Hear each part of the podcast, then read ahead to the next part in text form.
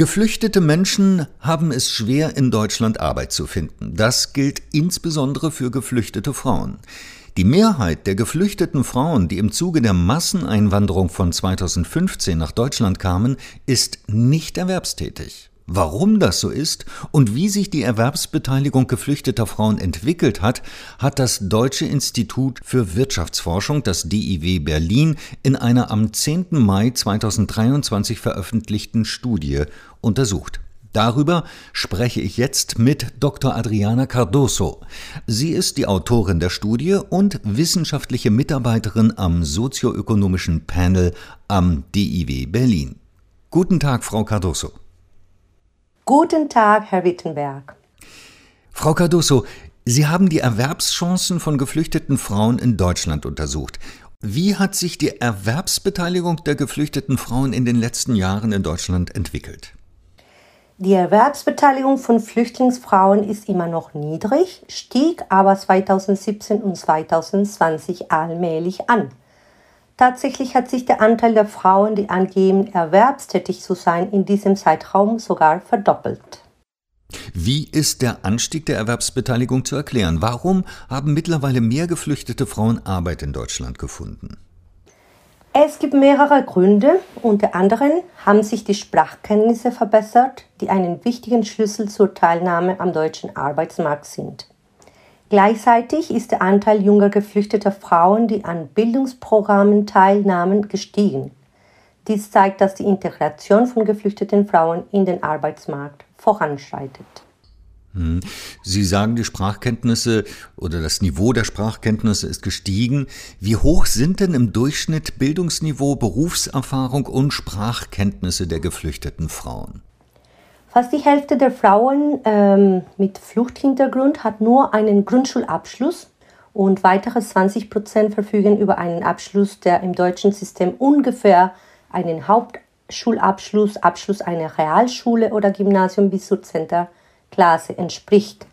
Somit hat ein großer Teil der geflüchteten Frauen ein niedriges Bildungsniveau im Vergleich zum deutschen Durchschnitt. Die Berufserfahrung ist auch niedrig denn knapp ein Drittel der Frauen über Berufserfahrung vor der Flucht berichten. In Bezug auf Sprachkenntnisse im Jahr 2020 gaben etwa 26 Prozent der Frauen an, ein hohes Sprachniveau zu haben, 35 ein mittleres und 37 Prozent ein niedriges Sprachniveau. Was auf jeden Fall zu bemerken ist, ist, dass die Zahl der Frauen mit geringen Deutschkenntnissen seit 2006 deutlich zurückgegangen ist, was sehr positiv ist. Inwieweit hat sich denn die Anzahl der Frauen, die an Bildungsprogrammen oder Sprachkursen teilgenommen hat, in den letzten Jahren erhöht?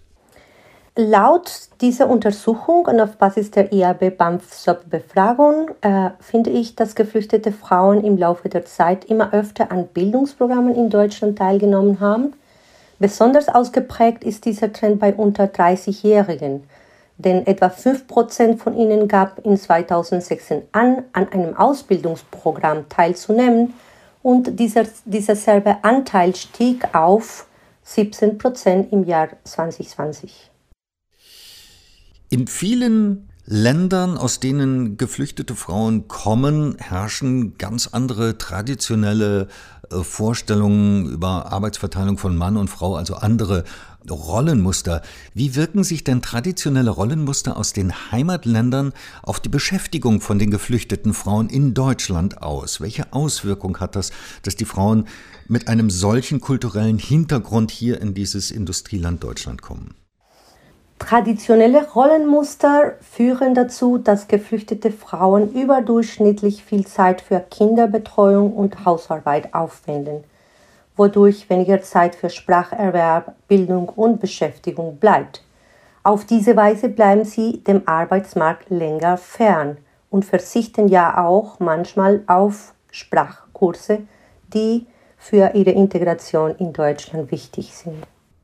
Dankeschön. Sie haben ja eben schon gesagt, dass also insbesondere jüngere Frauen häufiger an Bildungsprogrammen, Sprachkursen teilnehmen, wie es früher der Fall war. Also scheint sich ja da auch was zu ändern. Wie schätzen Sie denn die zukünftigen Chancen der geflüchteten Frauen auf dem deutschen Arbeitsmarkt ein? Es ist ein langsamer Prozess, der aber vorankommt. Und ich ähm, denke, dass wenn sich die Bedingungen für den Spracherwerb, die Kinderbetreuung in Krippen oder Kindergärten und der Zugang zu Arbeitsmarktintegrationsprogrammen weiter verbessern, haben geflüchtete Frauen eine Chance, ihre Beteiligung am Arbeitsmarkt zu erhöhen. Insbesondere junge Frauen und solche, die als Minderjährige nach Deutschland gekommen sind, werden besser in das Bildungssystem integriert. Somit sind ihre Chancen für die Zukunft auch positiv zu betrachten. Da scheint ja da eine positive Tendenz zu geben. Was könnte denn noch getan werden, um das Potenzial der geflüchteten Frauen anzuheben und ihre Chancen auf dem Arbeitsmarkt zu verbessern? Es gibt Integrationsprogramme, die spezifisch auf Frauen mit kleinen Kindern konzipiert worden sind. Allerdings gibt es Hürden, um an diesen Programmen teilzunehmen. Einige liegen in den geflüchteten Familien selbst, zum Beispiel auch Beschränkungen innerhalb der Familie, um auf die Kinder aufzupassen. Es ist daher wichtig, die bestehenden Bildungsmaßnahmen für geflüchtete Frauen zu erweitern und gegebenenfalls neue Programme zu konzipieren. Besonders Augenmerk sollte auf das Potenzial von Frauen gelegt werden, deren Kinder bereits älter sind und die daher keine intensive Betreuung mehr benötigen. Gerade für sie sollten spezielle Bildungs- und Integrationsprogramme ausgebaut und geschafft werden, meiner Meinung nach. Frau Cardoso, haben Sie vielen Dank für das Gespräch. Vielen Dank, Herr Wiedenberg.